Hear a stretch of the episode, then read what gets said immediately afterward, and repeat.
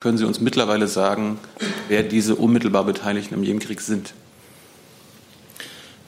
Sie haben diese Frage ja schon mehrfach gestellt. Wir haben darauf im Übrigen auch schon geantwortet. Jeder kann recherchieren, wie die Saudi geführte Koalition zusammengesetzt ist. Und mehr habe ich Ihnen heute dazu auch nicht zu sagen. Also sind die USA und die Briten für Sie auch unmittelbar beteiligt? Ich habe dazu jetzt nicht mehr zu sagen.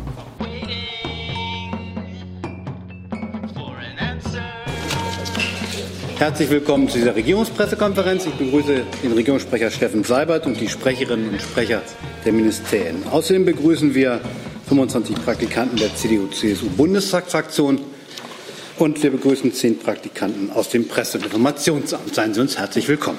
Liebe Hörer, hier sind Thilo und Tyler. Jung und naiv gibt es ja nur durch eure Unterstützung. Hier gibt es keine Werbung, höchstens für uns selbst. Aber wie ihr uns unterstützen könnt oder sogar Produzenten werdet, erfahrt ihr in der Podcast-Beschreibung. Zum Beispiel per PayPal oder Überweisung. Und jetzt geht's weiter.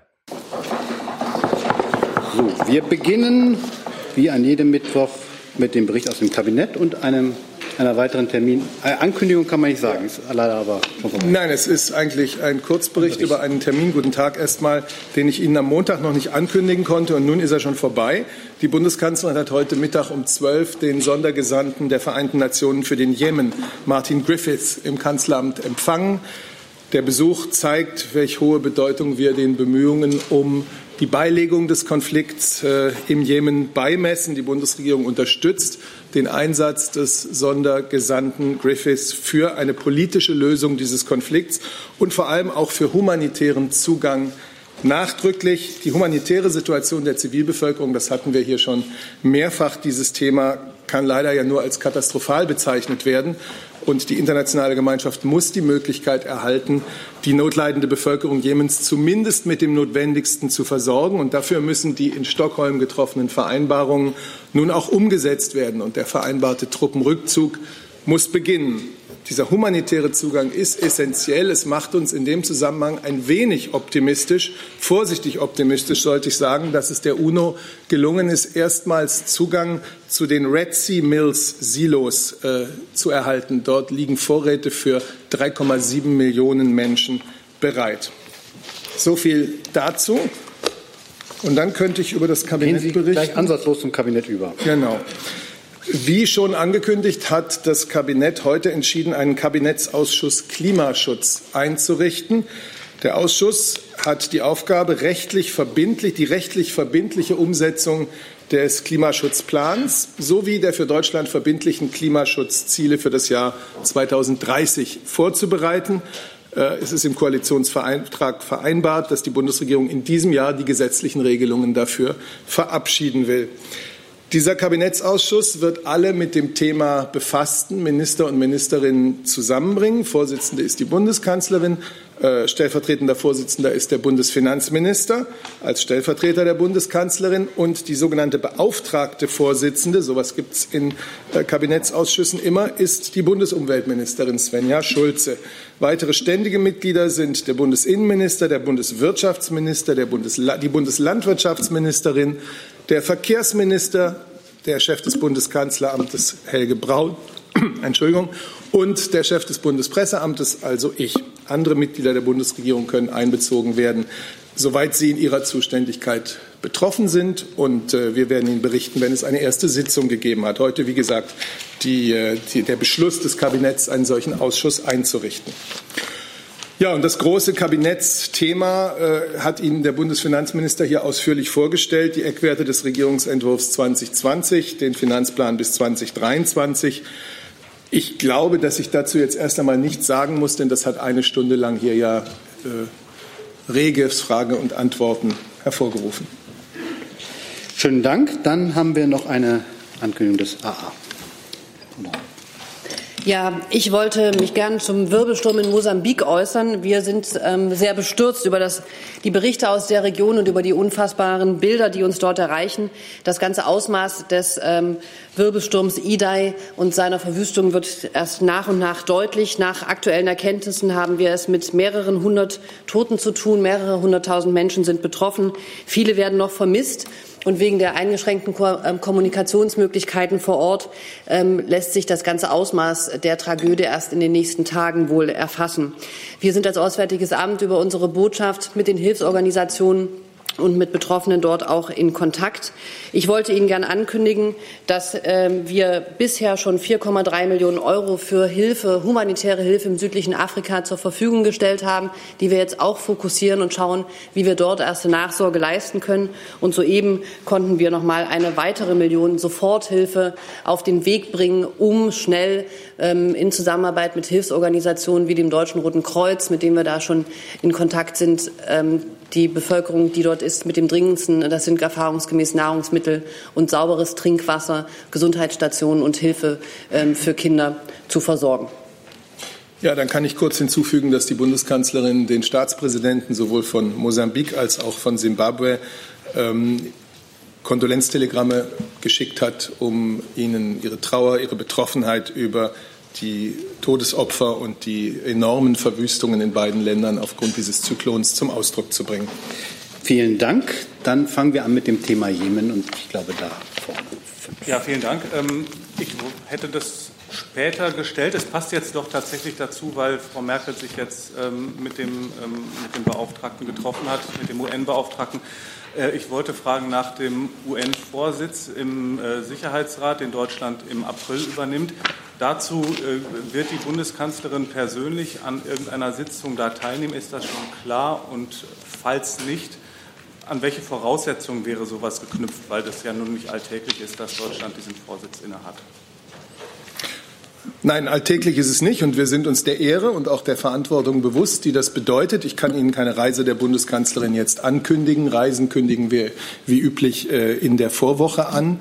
Aber das ist eine Zeit sehr intensiver Arbeit unseres Teams an den Vereinten Nationen unter Botschafter Heusken und einer Arbeit, die wir ganz besonders in engem Schulterschluss, in enger Zusammenarbeit mit den französischen Freunden in, äh, in New York machen. Herr Jung zum Thema Jetzt zum Treffen von, Herrn, äh, von Frau Merkel und Herrn Griffith. Der ist ja bekannt dafür, auch unangenehme Themen anzusprechen, zum Beispiel britische Waffen im Jemenkrieg. Es gibt ja auch deutsche Rüstung im Jemenkrieg, die da gelandet ist. Hat Herr Griffith das angesprochen? Und wie hat Frau Merkel darauf reagiert, Herr Sabat? Das Treffen war vertraulich. Ich kann Ihnen deswegen äh, über das, was ich Ihnen hier gesagt habe, hinaus keine Informationen dazu geben. Hat die Bundesregierung mittlerweile Erkenntnisse, eigene Kenntnisse über deutsche Rüstung im Jemenkrieg? War ja seit zwei, drei Wochen Ihr Thema.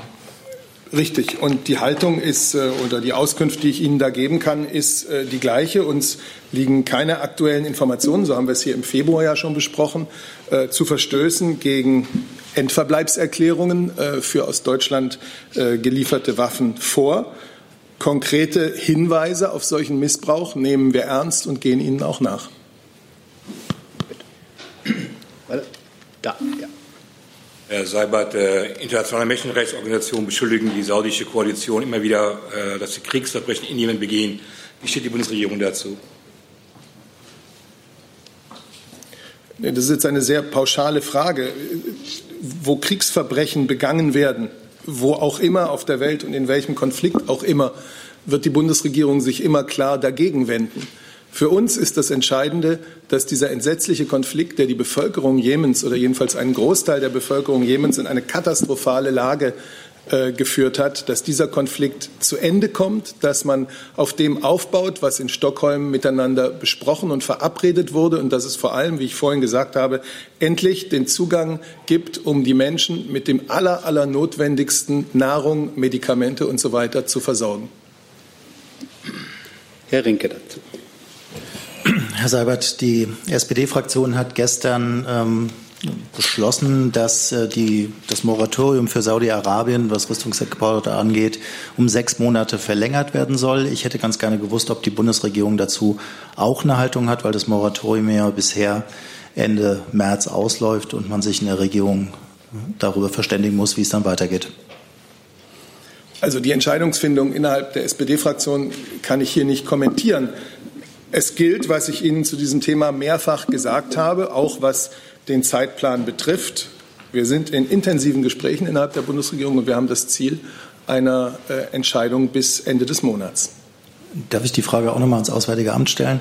Frau Adebar, äh, sehen Sie eine andere Lage, was den Jemenkrieg angeht? Denn die SPD hat ja gestern auch argumentiert, dass sich die Voraussetzungen für eine Aufhebung nicht verändert haben, weil Saudi-Arabien immer noch aktiver Teil im jemenitischen Bürgerkrieg ist.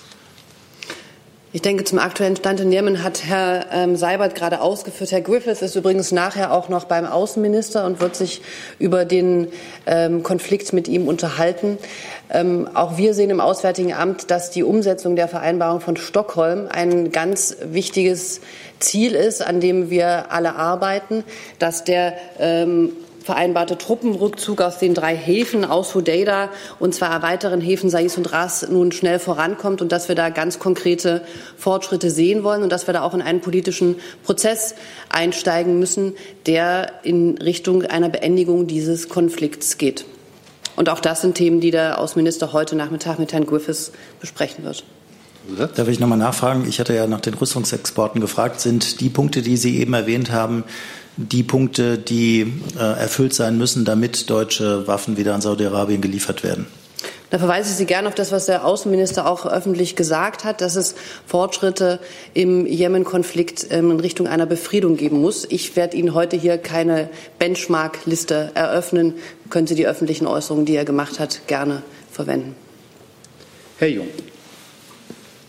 Albert, im Koalitionsvertrag steht ja, dass äh, keine Waffenexporte mehr an Länder, die unmittelbar am Jemenkrieg beteiligt sind, äh, geliefert werden.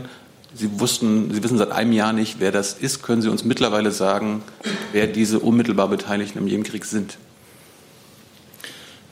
Sie haben diese Frage ja schon mehrfach gestellt. Wir haben darauf im Übrigen auch schon geantwortet. Jeder kann recherchieren, wie die Saudi geführte Koalition zusammengesetzt ist. Und mehr habe ich Ihnen heute dazu auch nicht zu sagen.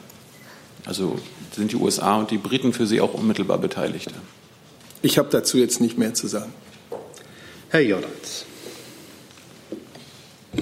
Herr Sabat, weil Sie ähm, eben davon sprachen, dass die Bundesregierung dem Missbrauch von Waffen im Jemen nachgehen äh, würde, ähm, würde ich gerne fragen, ob Sie äh, hier eine Reaktion abgeben können zu dem Urteil des Oberverwaltungsgerichts Münsters gestern, äh, das die Bundesregierung dazu verpflichtet hat, sich konkret um die Einhaltung des Völkerrechts durch die Vereinigten Staaten bei der Nutzung bewaffneter Drohnen im Jemen, die über Rammstein kontrolliert werden, zu bemühen. Ja, also die Bundesregierung wird dieses Urteil eingehend prüfen, und zwar dann, wenn wir die äh, genaue Urteilsbegründung vorliegen haben. Und dann werden wir über das weitere Vorgehen entscheiden. Wie Sie wissen, sind beide Urteile, das sind ja zwei Urteile des Oberverwaltungsgerichts Münster, noch nicht rechtskräftig. Zusatz? Das heißt, bis dahin sehen Sie keine Veranlassung, ähm, bei den USA vorzusprechen und äh, das Thema Einhaltung des Völkerrechts Nein, nein, nein, das heißt es nicht und so habe ich es ja auch nicht gesagt. Äh, ich kann noch mal versichern, dass die Bundesrepublik, die Bundesregierung äh, zur Rolle des Luftwaffenstützpunkts Rammstein im regelmäßigen und auch äh, vertrauensvollen Austausch mit den Vereinigten Staaten von Amerika steht, auch zu rechtlichen Fragen, die amerikanische Streitkräfte in Deutschland betreffen. Darf ich noch eine Nachfrage stellen? Bitte schön. Ähm, heißt das, äh, die Bundesregierung erfüllt aus Ihrer Sicht äh, schon ähm, das, was das Oberverwaltungsgericht verlangt hat? Ich möchte das Urteil jetzt nicht äh, bewerten, weil wir die Urteilsbegründung noch nicht vorliegen haben. Die Bundesregierung hat ja äh, vor diesem Gericht vorgetragen. Ähm, aber ich kann vor Vorliegen der Urteilsbegründung und äh, bevor man die eingehend studiert hat, jetzt hier für Sie das Urteil nicht bewerten. Ich kann Ihnen das sagen, was ich gesagt habe, nämlich, dass wir im regelmäßigen vertrauensvollen Austausch mit, äh, den, äh, mit den Vereinigten Staaten von Amerika stehen, auch zu den rechtlichen Fragen. Und äh, natürlich gilt der Grundsatz, dass von deutschem Staatsgebiet aus keine völkerrechtswidrigen Einsätze äh, ausgehen dürfen. Herr Jung. Elisabeth, äh, prüft die Bundesregierung, ob sie gegen das Urteil Revisionen einlegen? Sie wartet erst einmal die Urteilsbegründung ab und wird sie dann studieren. Und Frau Adebar, können Sie uns den Status quo aktuell geben? Was passiert, wenn die Bundesregierung Kenntnis davon erlangt, dass ein Drohnenangriff äh, im Jemen, im Somalia, in Afghanistan, also überall da, wo Rammstein als Relaisstation gebraucht wird, was Sie auch anerkannt haben, ähm, wie prüfen Sie, ob die Amerikaner ein Völkerrechts also nicht völkerrechtswidrigen Angriff gemacht haben. Wie Herr Seibert schon sagte, sind wir dazu in einem steten Austausch mit unseren amerikanischen Partnern zu Fragen ähm, des Einsatzes dort, auch zu rechtlichen Fragen, zu Fragen der Airbase. Was das Urteil eben angeht, liegt die schriftliche Begründung noch nicht vor. Und es ist doch, glaube ich, Due Diligence würde man neudeutsch sagen, das abzuwarten und sich genau anzuschauen, wie das Urteil schriftlich begründet wird und dann eben zu schauen, wie man ähm, weiter vorgeht. Eine Revision ist ja ausdrücklich zugelassen worden. Nochmal die Frage, können Sie uns erklären, wie Sie sich austauschen mit den Amerikanern? Fragen Sie nach, war das völkerrechtswidrig oder war das völkerrechtlich okay? Wie machen Sie das? So wie ich es gerade gesagt habe und in die Tiefe ähm, dieser, äh, dieses vertraulichen Austausches werde ich hier in diesem Forum nicht gehen. Gibt es weitere Fragen zu dem Komplex Jemen? Das sehe ich erstmal nicht. Dann kommen wir zum Thema. Herr Rinke noch mal dazu? Dann kommen wir zuerst zum Thema Klimakabinett. Da hat der Jung auch eine Frage. Erledigt. Hat sich erledigt zum Thema Haushalt. Hat noch jemand eine Frage zum Thema Haushalt? Dann fangen wir von Frau Müller an. Da. Ja, ich würde gerne mal beim ähm, BMZ und auch beim BMVG nachfragen. Ähm, ich konnte leider Herrn Scholz nicht zuhören, von daher weiß ich nicht, ob das da Thema war. Aber ähm, hat das BMZ, also hat äh, Minister Müller jetzt eine Protokollerklärung abgegeben und hat das BMVG auch eine abgegeben? Das wäre das Erste, was mich interessieren würde. Wer möchte anfangen? Das BMZ oder das BMVG? Vielleicht das BMZ zuerst. Von dem wissen wir, dass Sie einen Brief geschrieben haben. Genau. Ja, vielen Dank für die Frage. Ähm, Minister Müller hat heute eine Erklärung zu den Eckwerten für den Entwicklungsetat im Kabinett abgegeben und seine bekannte Position damit noch nochmal bekräftigt. Ja, ich möchte sagen, äh, das Verteidigungsministerium hat in diesem Jahr nicht in Form einer Protokollerklärung äh, hier etwas zu den Akten gegeben zu diesem Beschluss. Ich möchte aber an dieser Stelle betonen, die Haushaltsaufstellung für 2020 hat gerade erst begonnen. Das aktuelle, der aktuelle Stand des Verfahrens bedeutet für das Thema Verteidigung Licht und Schatten auf der Habenseite steht, dass das Budget im Verhältnis zum Gesamtetat mehr als doppelt äh, so stark gewachsen ist. Die NATO-Quote wird auch weiter ansteigen. Die Bundesregierung steht zum Zwei-Prozent-Ziel und auch zur Zusage, im Jahr 2024 1,5 Prozent des Bruttoinlandsproduktes äh, für Verteidigung investieren zu wollen. Und ich möchte auch darauf hinweisen, äh, dass wir das ernsthaft verfolgen. Das zeigt sich auch daran, dass seit den Beschlüssen von Wales im Jahr 2014 im NATO-Rahmen jetzt eine Etatsteigerung insgesamt, wenn man die Eckwerte einrechnet, von 40 Prozent erreicht worden ist. Die Trendwenden, die eingeleitet sind, in der Bundeswehr auf den Weg gebracht worden sind, die können so weiter Schritt für Schritt äh, vorangetrieben werden. Äh, zum Schatten in der mittelfristigen Finanzplanung, das wiederholt sich ja jetzt auch äh, eine Situation, die wir in den vergangenen Jahren auch schon hatten, äh, ist natürlich dieser weiter notwendige Aufwuchs noch nicht abgebildet. Das heißt also auch wie in den Vorjahren werden wir weiter dafür kämpfen und uns einsetzen müssen, dass die Verabredungen auch aus dem Koalitionsvertrag eingehalten werden, dass frei werdende Mittel im Jahresverlauf äh, und in weiteren Haushaltsaufstellungsverfahren prioritär für das Thema äußere Sicherheit und Entwicklungszusammenarbeit eingesetzt wird. Herr Flussdorf und Herr Deutschmann, was heißt denn das jetzt für das weitere Vorgehen Ihrer Ministerien? Ja, das Vorgehen, das äh, ist ja vorgegeben mit dem Haushaltsaufstellungsverfahren. Sie wissen ja, dass es dann äh, im Juni äh, da einen Kabinettsbeschluss geben wird. Und äh, letztlich, was äh, im Haushalt steht, entscheidet sich dann wie im vergangenen Jahr. Und da empfehle ich auch nochmal nachzuschauen. Da hat sich ja noch einiges auf der Strecke dann getan im Herbst, wenn das Haushaltsgesetz vom Deutschen Bundestag beschlossen wird. Mhm. Genau so ist es, so ist das Verfahren. Wir gehen davon aus, dass diese Punkte jetzt im Haushaltsverfahren aufgegriffen werden. Ich kann das gerne noch mal betonen, es sind genau zwei Punkte. Das eine geht um den Haushalt 2020. Das sind zusätzliche internationale Verpflichtungen, die bislang nicht in der, für den Haushaltseckwert 2020 abgebildet sind. Und darüber hinaus ähm, geht es vor allem um die Finanzplanung ab 2021. Da sinkt der Entwicklungsetat deutlich ab. Ähm, die Oder-Quote wird so auch nicht auf dem Niveau von 0,51 stabilisiert werden können. Und diese zwei Punkte gilt es jetzt eben in den weiteren Beratungen und Haushaltsverfahren zu lösen. Herr Braun. Ich hätte nur eine Wissensfrage und zwar äh, habe ich gehört, dass 400 Millionen aus dem Haushalt des BMZ sowohl in die NATO-Quote als auch in die ODA-Quote eingerechnet werden. Stimmt die Zahl und stimmt die Tatsache? Ich kann Ihnen bestätigen, dass, dass es diesen Vorschlag des BMF gab. Ich kenne nicht die Zahl. Ich weiß auch nicht, nach, welcher, nach welchen Kriterien der BMF das bemisst. Ähm, die Position des Ministers ist ja auch deutlich geworden. Ähm, bei den Maßnahmen, die da in Frage stehen, handelt es sich unter anderem um Trinkwasserversorgung und Schulspeisungsprogramme für Kinder im Jemen.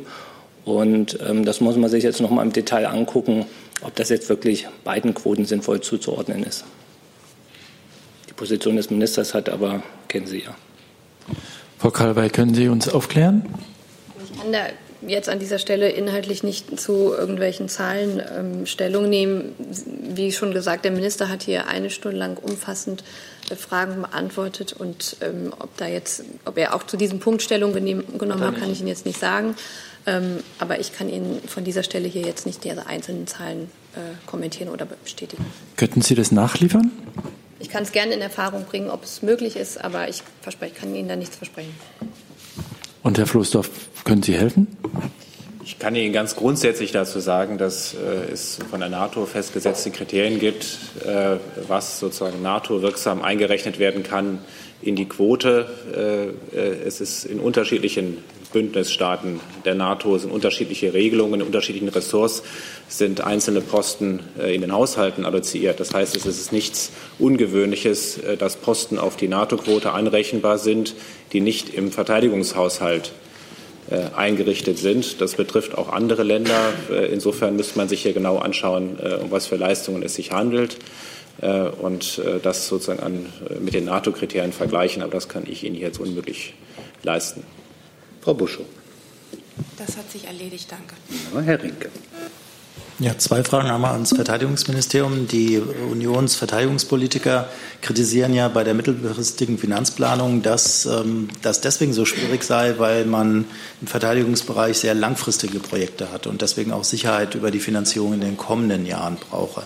Teilen Sie eigentlich diese Kritik oder ist die übertrieben, weil man einzelne Projekte wie zum Beispiel Hubschrauber ja trotzdem äh, festschreiben kann? Und dann hätte ich noch eine Frage ans Forschungsministerium, ob es auch äh, von dieser Seite Kritik gibt, ähm, weil da ja über gekürzte Mittel oder was heißt nicht gekürzte Mittel, aber nicht ausreichend bereitgestellte Mittel für die künstliche Intelligenz ging.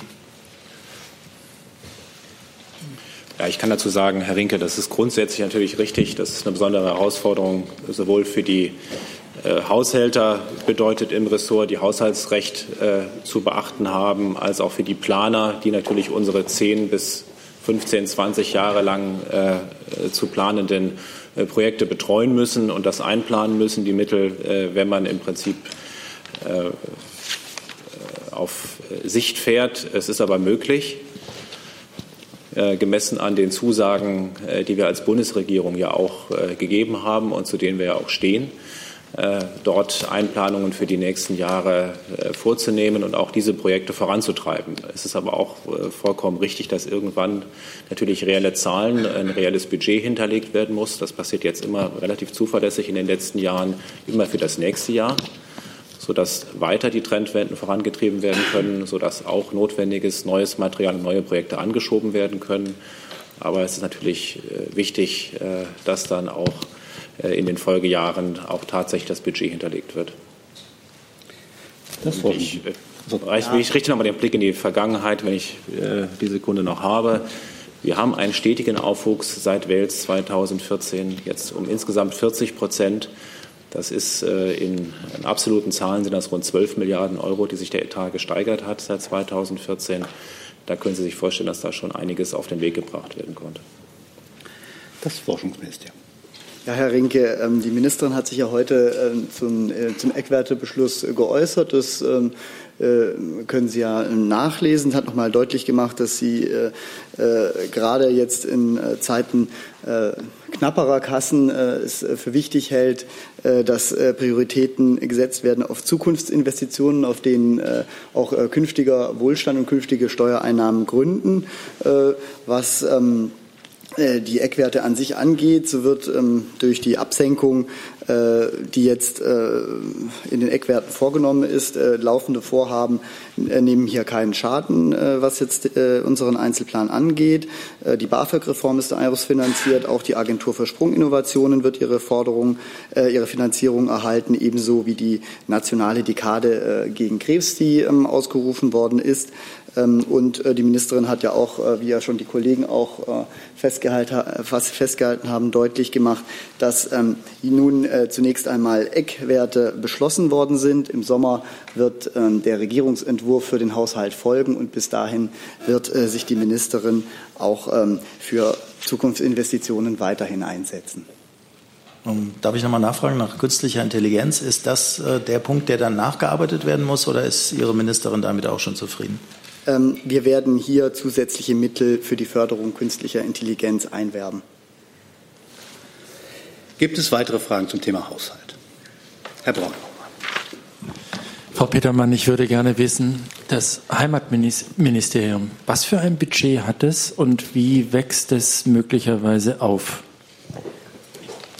Das Bundesministerium des Innern für Bau und Heimat in seiner Gänze ist sehr zufrieden mit äh, den Eckwerten, äh, die heute zugestanden wurden. Äh, gegenüber der, der Planung haben wir ein Plus von 1,4 Milliarden Euro zu verzeichnen äh, und äh, gegenüber der bisherigen Finanzplanung. Und deswegen äh, sind wir sehr zufrieden mit den uns mit den vorgesehenen Mitteln, die äh, auch gerade im Sicherheits- und Migrationsbereich bis hin zum Bauen und Sport äh, alle den Ausbau und eine solide Handlungsgrundlage darstellen.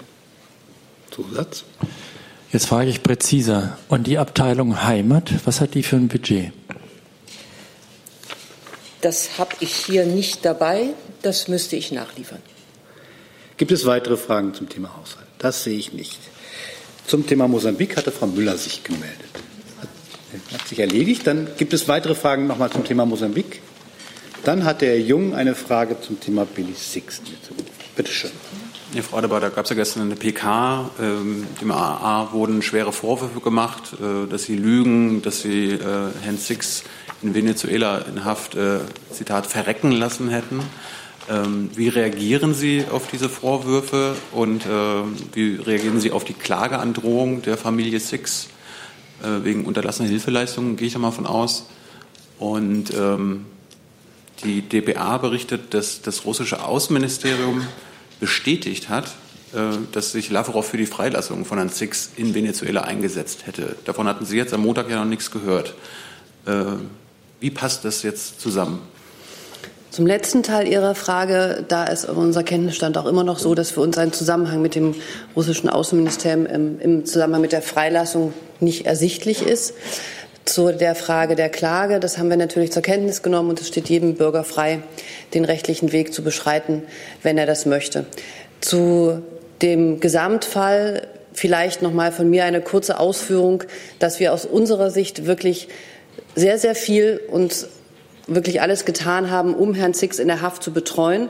Vielleicht da auch noch mal die Daten. Ähm, Herr Six wurde am 17.11. letzten Jahres verhaftet. Am ähm, Montag, dem 19.11. haben wir davon Kenntnis erlangt und am 21.11., also zwei Tage später, war Botschafter Kriener beim Vizeaußenminister Giel und ähm, hat gegen die hat für Billy Six vorgesprochen, ähm, gegen die Verhaftung protestiert und für die Wahrung seiner Rechte ist er dort eingetreten. Im weiteren Verlauf hat es vier Haftbesuche gegeben, die wir durchführen konnten. Es hat die, es konnte ein Wahlverteidiger bestellt werden auf unser Drängen. Das Verfahren wurde von einem Militär an ein Zivilgericht übertragen. Wir haben uns für die Verbesserung der Haftbedingungen, die auch eingetreten ist, sehr stark eingesetzt. Und wir haben eben auch nach der Freilassung ähm, Herrn Six über das Wochenende bis zu seinem Ausflug intensiv und dauerhaft betreut. Also logistisch am Flughafen, bei der Ausstellung von Papieren, bei der Flugbuchung bis zur Ausreise, bis das Flugzeug abgehoben war. Das ist ähm, unsere Sicht der Dinge und die habe ich auch hier jetzt einmal noch dargestellt, ähm, weil aus unserer Sicht tatsächlich auch die Kolleginnen und Kollegen, die sich dort ins Zeug gelegt haben, sehr gute Arbeit geleistet haben und ähm, wir unsere konsularischen Betreuungspflichten, die wir dort hatten, ähm, denke ich, sehr, sehr gut nachgekommen sind. Zusatz? Und ähm, zwei kurze Verständnisfragen. Äh, Herr Six behauptet, dass der erste Besuch des äh, Botschafters Krina im Januar auf äh, Wunsch des venezolanischen Geheimdienstes passiert ist. Können Sie, das, können Sie dazu was sagen? Und er behauptet, äh, dass er nach der Freilassung vom Geheimdienst äh, zum Flughafen gebracht wurde, ins Flugzeug gebracht wurde. Und Sie hatten jetzt ja gerade gesagt, dass Sie das waren. Also wir ähm, haben ihn von der Freilassung bis zum Abflug durchgehend konsularisch betreut und waren in seiner Nähe. Und aus unserer Sicht fand auch der erste Haftbesuch von Herrn Kriener statt, weil wir um konsularischen Zugang gedrungen haben und diesen Besuch dann auch machen konnten. Gibt es weitere Fragen zu dem Komplex? Bitte schön. Blick, da. Da sind wir, ne? Da sind wir. Jetzt da. Sie möchten. Ähm, Entschuldigung. Zu, zum Thema äh, Lavrov dann tatsächlich noch mal eine kurze Frage, weil Sie gesagt haben, man wisse das immer noch nicht so ganz genau. Inwiefern bemühen Sie sich denn darum, das rauszufinden, ob da, ähm, ob das, ob da Russland tatsächlich eine große Rolle gespielt hat oder ähm, ist es jetzt für Sie nicht wahnsinnig relevant? Also Herr Six ist frei, darüber freuen wir uns und für uns ist im Moment eben ein Zusammenhang ähm, dieser Art, wie er dort auch beschrieben wurde, nicht ersichtlich. Ja, die Frage ist ja, ob Sie, ob Sie versuchen, das rauszufinden, ob Sie Interesse haben, das rauszufinden. Natürlich haben wir, ähm, sind wir mit vielen Seiten immer im Gespräch und haben äh, Interesse an Informationen, aber die Hauptsache ist, glaube ich, dass Herr Six frei ist und uns ist darüber hinaus im Moment nichts bekannt. Gibt es weitere Fragen zu dem Komplex? Das sehe ich jetzt erstmal nicht. Dann hatten wir eine Frage von, zum Thema NATO, Brasilien und Ähnliches. Bitte schön. Äh, ich habe eine Frage an Auswärtiges Amt. Äh, Frau Adebar, wie bewertet man in Berlin äh, die Chance von Brasilien in der nächsten Zeit NATO-Mitglied oder Vergabe an Brasilien Sonderstatus unter Alliierten von der NATO zu werden? Gab es schon Meinungsaustausch mit amerikanischen Partnern dazu? Es gab nämlich entsprechende Ausgaben von Präsidenten Trump. Ähm, also letzteres ist mir nicht bekannt. Ich will vielleicht gern sagen, dass natürlich Brasilien als größtes Land des lateinamerikanischen Kontinents eine von uns für besondere Bedeutung ist und ein großes und wichtiges Land ähm, ähm, ist. Was eine Mitgliedschaft in der NATO betrifft, ähm, kann ich gern auf den Artikel 10 des Washingtoner Vertrages hinweisen, also des NATO-Grundsatzdokumentes, in dem es heißt, NATO-Mitgliedstaaten können durch einstimmigen Beschluss jedes anderen, jeden anderen europäischen Staat, der in der Lage ist, die Grundsätze dieses Vertrages zu fördern und zur Sicherheit des nordatlantischen Gebiets beizutragen, zum Beitritt einladen. Natürlich ähm, betone ich auch noch mal, dass Brasilien ein ganz wichtiger Partner ist und ein, zu den zehn größten Volkswirtschaften der Welt gehört und dass ein enger Austausch und eine enge Zusammenarbeit sicher in äh, jedermanns Interesse ist und Brasilien für uns natürlich auch ein wichtiger Ansprechpartner ist. Ich könnte hinzufügen, dass die NATO schon jetzt partnerschaftliche Beziehungen mit Staaten unterhält, äh, die außerhalb des Bündnisgebietes der Allianz liegen. Und manche dieser Staaten nehmen zum Beispiel auch aktiv an gemeinsamen Übungen teil. Äh, oder an Operationen der NATO. Australien tut das, Neuseeland tut das, die Mongolei tut das zum Beispiel in Afghanistan bei, bei Resolute Support. Das ist aber keine NATO-Mitgliedschaft, das ist eine Partnerschaft für Staaten mit Staaten, die außerhalb des Bündnisgebietes liegen.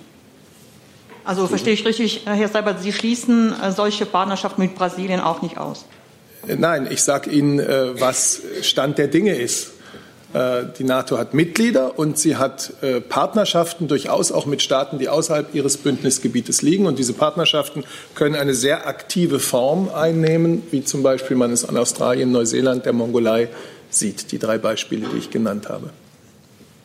Gibt es weitere Fragen zu dem Komplex? Das sehe ich erstmal nicht. Dann ist Frau Antoni dran. Ähm, eine Frage an das Bundeslandwirtschaftsministerium. Ähm, und zwar zu Glyphosat. In den USA wurde gerade ein Urteil gefällt, demnach ist Glyphosat hm, mitverantwortlich für Krebs. Wird das Ihre Strategie bezüglich Glyphosat ändern? Ähm, ja, erstmal ganz grundsätzlich. Ähm, das Bundesministerium für Ernährung und Landwirtschaft kommentiert grundsätzlich keine Entscheidung der Justiz anderer Länder. Und so handhaben wir das auch in diesem Fall, in dem Teilprozessurteil gegen Monsanto in den Vereinigten Staaten.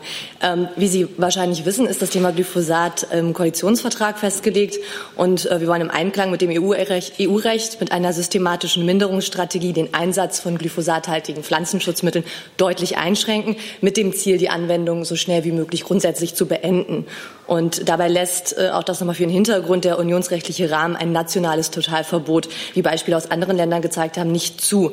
Die Bundeslandwirtschaftsministerin hat bereits im vergangenen Jahr, im April 2018, ein Eckpunktepapier vorgelegt zu einer Minderungsstrategie von Glyphosat, in dem unter anderem vorgesehen ist, die Verwendung äh, von glyphosathaltigen Pflanzenschutzmitteln durch nichtberufliche Anwender zu untersagen und die Anwendung auf Flächen, die der Allgemeinheit dienen, das wären zum Beispiel Sportplätze, ähm, Kinderspielplätze, Sportanlagen und so weiter, zu, ähm, äh, zu verbieten und auch in Naturschutzgebieten bzw. Ähm, in, äh, die Anwendung in der Nähe von Gewässern zu verbieten. Unter anderem, da gibt es noch ein paar andere äh, Dinge und da sind wir derzeit im Gespräch mit dem Bundesumweltministerium. Herr Jordans dazu. Ne, Oder noch eine Frage? Äh, ja, eine Nachfrage dann ans BMU. Ähm, wie schätzt das BMU ähm, ein, welcher Bedarf jetzt besteht bei Glyphosat? Auch vor dem Hintergrund, ähm, dass ja gerade 18 ähm, Vernichtungsmittel zugelassen wurden, aber nicht mit Zustimmung des ähm, ihnen unterstehenden Bundesumweltamtes.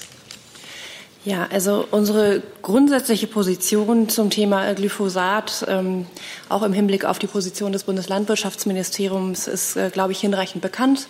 Zu den Zulassungen haben wir uns ja ähm, vor zwei, drei Wochen ausführlich geäußert. Das Thema, was Sie ansprachen gerade, also das Urteil, ne, das betrifft ja Fragen des gesundheitsbezogenen Verbraucherschutzes. Und das fällt in den Zuständigkeitsbereich des Landwirtschaftsministeriums und gegebenenfalls auch des äh, Gesundheitsministeriums. Deswegen habe ich dazu jetzt konkret nichts zu sagen. Das heißt, in der Strategie wird sich keine Veränderung bei Ihnen Sehen Sie keinen Änderungsbedarf? Naja, also unsere Position ist bekannt. Die Ministerin hat äh, ihre Vorschläge und ihre Ansätze vorgelegt. Das äh, Umweltbundesamt hatte auch eine ganz klare Position, äh, dass äh, wir da ähm, gewisse Auflagen fordern. Daran halten wir fest. Wir halten das Vorgehen, was da in den vergangenen Wochen praktiziert wurde, für rechtswidrig. Das haben wir ganz klar kommuniziert. Und im Übrigen sind wir im Austausch mit den Kolleginnen und Kollegen vom Landwirtschaftsministerium. Herr Jordans.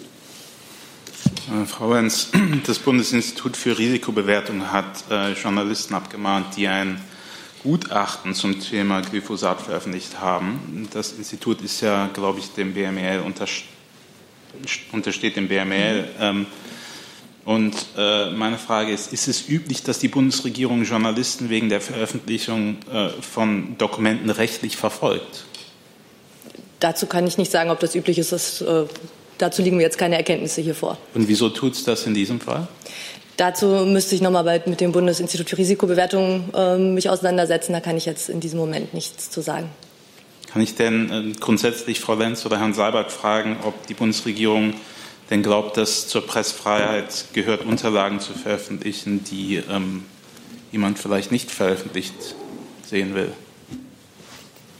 Ich kenne diesen angesprochenen Fall nicht, aber wie hoch wir die Pressefreiheit schätzen, das denke ich, ist, äh, ist Ihnen auch klar und ich hoffe, dass wir es eigentlich auch tagtäglich leben. Dem kann ich als Bundeslandwirtschaftsministerium natürlich nur zustimmen. Gibt es weitere Fragen zu dem Komplex? Das sehe ich nicht. Dann steht Frau Müller auf meiner Liste. Äh. Das jetzt ja, ich habe eine Frage an ähm, BMZ und BMF als äh, Gesellschafter der GEZ. Ähm, es geht um den vermutlich bald neuen Personalvorstand Thorsten Pfeffer-Gümbel. Da wollte ich nur noch mal nachfragen. Aktuell, wenn ich es richtig im Kopf habe, gibt es ja zwei Vorstände. Das heißt, es wird da ein neuer Posten geschaffen. Wurde der eigens für Herrn Pfeffer-Gümbel geschaffen? Ähm, warum braucht es diesen neuen Posten und warum ähm, halten Sie auch Herrn Schäfer-Gümbel da für den richtigen Mann an dieser Stelle?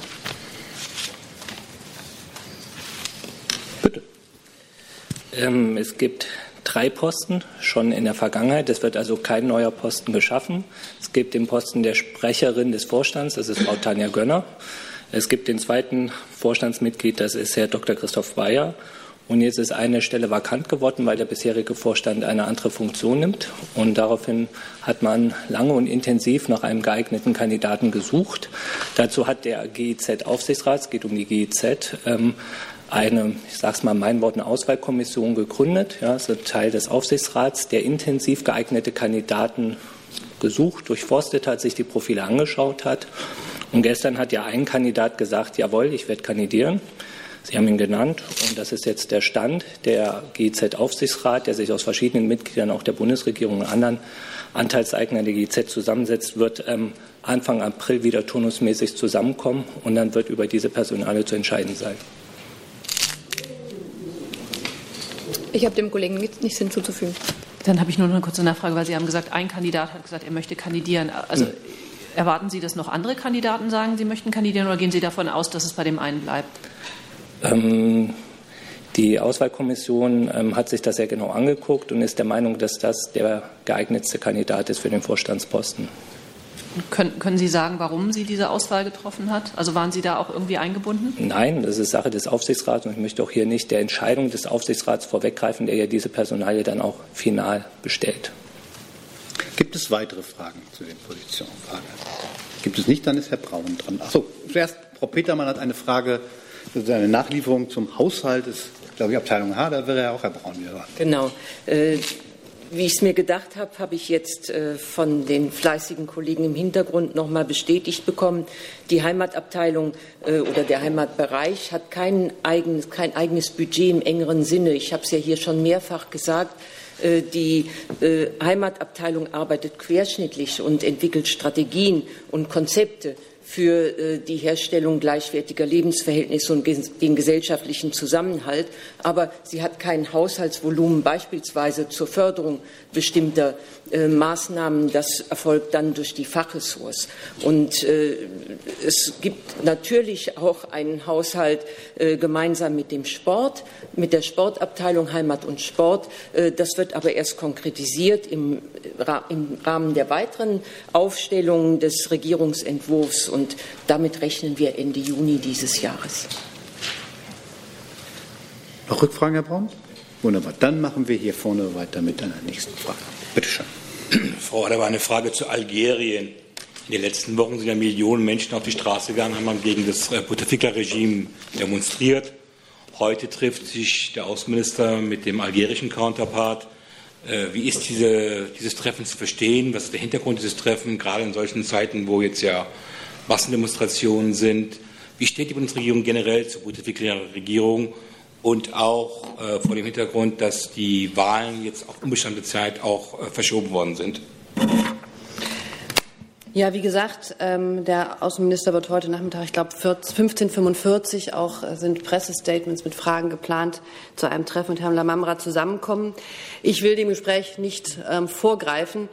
Vielleicht grundsätzlich ist es so, dass wir die ähm, beeindruckenden Demonstrationen der Algerierinnen und Algerier auf, und ihr Recht äh, der Wahrnahme auf freie Meinungsäußerungen, wie sie das in beeindruckender und friedlicher Art und Weise tun, sehr genau beobachten. Und wir ähm, wollen auch sagen, dass es aus unserer Sicht wichtig ist, dass zumindest auch bisher der friedliche Charakter dieser Demonstration im Großen und Ganzen gewahrt bleibt. Und im Grundsatz ist es so, dass wir dafür sind, dass es ähm, so sein kann, dass das arabische, dass das algerische Volk seine politische Zukunft selbst bestimmen und zwar partizipatorisch ähm, bestimmen kann. Und das sind wichtige Grundsätze, die wir dort sehen. Wir sind natürlich im Gespräch mit der algerischen Regierung. Herr Lamamra ist auf einer Europatour, spricht in verschiedenen Städten, ähm, kommt heute in Berlin vorbei. Da tauscht man sich aus. Und diese Grundsätze, die ich ähm, gesagt habe, sind natürlich vielleicht auch Fragen, die heute Nachmittag in dem Gespräch eine Rolle spielen werden. Zusatz? Nochmal die Frage zu den Wahlen, dass die verschoben gibt es eine Position der Bundesregierung. Die sind ja auf unbestimmte Zeit verschoben und Herr Butterfigi hat ja andeuten lassen, dass er vielleicht noch ein Jahr länger im Amt sein möchte. Und auch eine Frage an Herrn Seibert im Zusammenhang. Algerische Medien melden, dass es anscheinend ein äh, Wunsch war des algerischen Außenministers, sich auch mit der Bundeskanzlerin zu treffen, aber die Bundeskanzlerin sich geweigert hat, ihn zu treffen. Können Sie so dazu was sagen? Ich kann Ihnen dazu offen gestanden nichts sagen, weil ich äh, von diesem Wunsch nicht gehört hatte. Äh, die Bundeskanzlerin war ja im vergangenen Jahr in Algerien, hat dort intensive Gespräche geführt über äh, Fragen der wirtschaftlichen Entwicklung des Landes, auch über Fragen übrigens der Entwicklung der Zivilgesellschaft, der Betätigungsmöglichkeiten der Zivilgesellschaft, hat sie dort mit, äh, mit einigen äh, Wissenschaftlern ähm, und, und Aktivisten gesprochen, Intellektuellen auch. Und äh, das ist das, was ich Ihnen dazu sagen kann. Für die Bundeskanzlerin ist ja normalerweise der Ministerpräsident oder Präsident eines Landes der Ansprechpartner. Das wäre meine grundsätzliche Bemerkung. Gibt es weitere Fragen zu dem Ich schulde noch eine Antwort zu Ihrer konkreten Frage. Ich kann und möchte dem Gespräch heute Nachmittag nicht vorgreifen. Der Außenminister wird sicher sich auch anhören, was sein Kollege zu sagen hat, wie sich dort die weitere Vorstellung gestaltet über den Prozess, der da kommt. Und das muss man, glaube ich, jetzt erst einmal abwarten. Gibt es weitere Fragen zu dem Komplex? Das sehe ich nicht. Dann ist Herr Rinke mit einem neuen Thema dran. Ja. Ich hätte ganz gerne Herrn Seibert zum Thema Brexit gefragt. Ähm, die britische Regierung hat jetzt eine Verlängerung oder eine Verschiebung des äh, Brexit-Austrittsdatums äh, auf Ende Juni gefordert. Wie beurteilen Sie das? Ähm, und würden Sie sagen, dass Großbritannien dann an der Europawahl teilnehmen sollte oder nicht? Ja, ich kenne das ehrlich gesagt auch erst nur aus den ersten Meldungen, die jetzt gelaufen sind. Äh, wir begrüßen es zunächst einmal, dass es jetzt einen klaren Antrag Großbritanniens gibt. Und das ist die Grundlage, auf der die EU 27 Donnerstag und Freitag reagieren können. Ich kann Sie nur bitten, die Verhandlungen beim Europäischen Rat zu diesem Thema abzuwarten. Der Antrag wird sicher intensiv diskutiert werden. Darf ich nochmal nachhaken? Es wird ja vielleicht doch eine Meinung der Bundesregierung geben. Die EU-Kommission hat sich zumindest schon relativ kritisch geäußert, weil sie darauf hingewiesen hat, dass es rechtliche Probleme mit der Europawahl gibt. Werden die von der Bundesregierung nicht geteilt, diese Bedenken? Die Frage des Umgangs mit der Europawahl ist natürlich eine der Fragen, die beantwortet werden müssen, die diskutiert werden muss. Trotzdem, ich bitte Sie, die Verhandlungen abzuwarten. Äh, die werden intensiv sein. Wir brauchen, wie Sie wissen, ein, für einen Beschluss über eine Verlängerung äh, eine Einstimmigkeit im Europäischen Rat und äh, die Bundesregierung, die Bundeskanzlerin wird sich da einbringen. Herr Delfs dazu?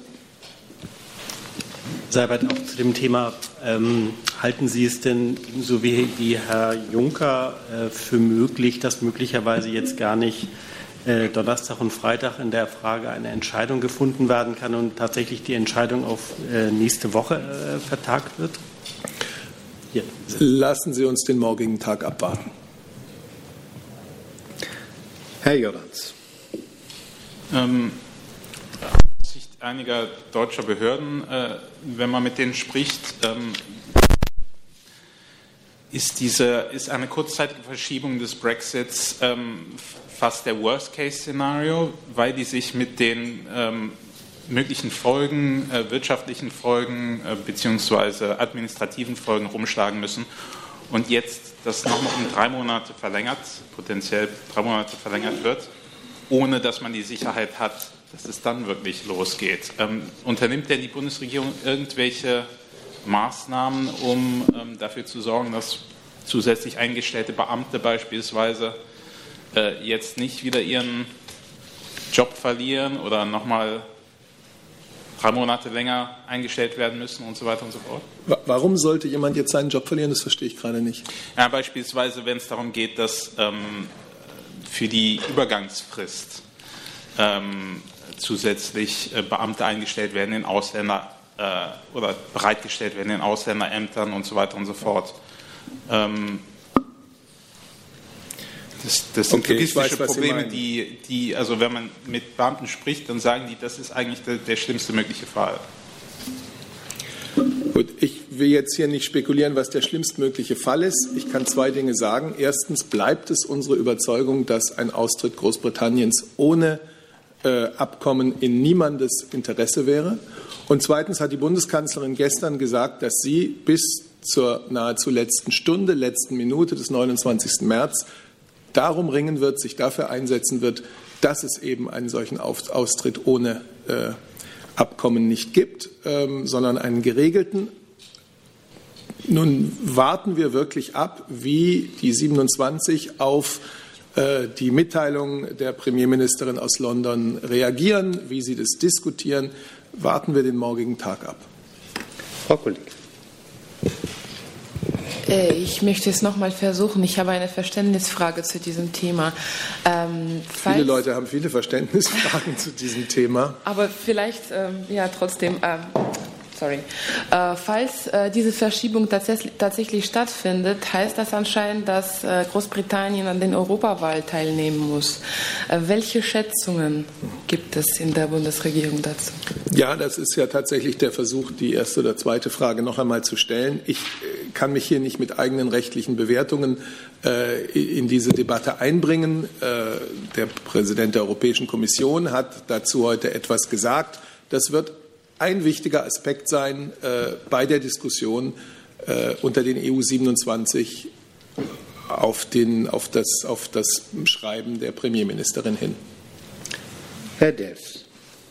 Ich habe halt auch noch eine kleine Verständnisfrage. Wie, wie verträgt sich denn der Antrag der britischen Regierung auf Verlängerung mit dem erklärten Wunsch der Kanzlerin oder dem, dem Anspruch, doch noch bis zum 29. März eine Einigung hinzukriegen.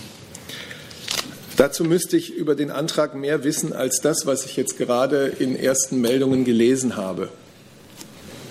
Hey Leute, Jung und Naiv gibt es ja nur durch eure Unterstützung. Ihr könnt uns per PayPal unterstützen oder per Banküberweisung, wie ihr wollt. Ab 20 Euro werdet ihr Produzenten im Abspann einer jeden Folge und einer jeden Regierungspressekonferenz.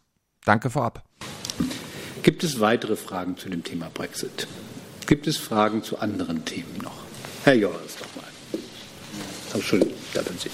Weil, weil in der Ukraine ähm, jetzt Wahlen anstehen und äh, die Bundesregierung sich seit Jahren ähm, um die politische und wirtschaftliche Entwicklung in dem Land bemüht, äh, würde mich interessieren, wie die Bundesregierung zur möglichen ähm, Mitgliedschaft der Ukraine in der NATO und der EU derzeit steht und, ähm, und wie man die bisherigen Bemühungen Kiews bei der Korruptionsbekämpfung inzwischen bewertet. Frau Gut. Also zu NATO und EU, das steht für uns weiterhin nicht auf der Tagesordnung. Und zur Korruption, da ist, ähm, soweit ich weiß, äh, die Gründung eines Korruptionsgerichtes ähm, erfolgt. Und wir haben mit den ukrainischen Partnern in den letzten Monaten auch ähm, mehrfach besprochen und deutlich gemacht, dass wir es gut finden, dass da Schritte gegangen sind und dass wir uns wünschen, dass dieses Gericht jetzt schnell arbeitsfähig ist und dass da weitere ganz konkrete Schritte gegangen werden. Wir unterstützen das, glaube ich, auch mit einer Vielzahl von eben Projekten und Initiativen und dass Korruptionsbekämpfung ein ganz wichtiges Reformthema in der Ukraine ist, ähm, thematisieren wir und haben aber auch natürlich den Eindruck, dass das den ukrainischen Partnern auch bewusst ist und dass dort Schritte gegangen werden in der Tat. Gibt es weitere Fragen zu dem Thema? Sehe ich nicht. Gibt es andere Fragen noch? Das sehe ich auch nicht. Dann danke ich.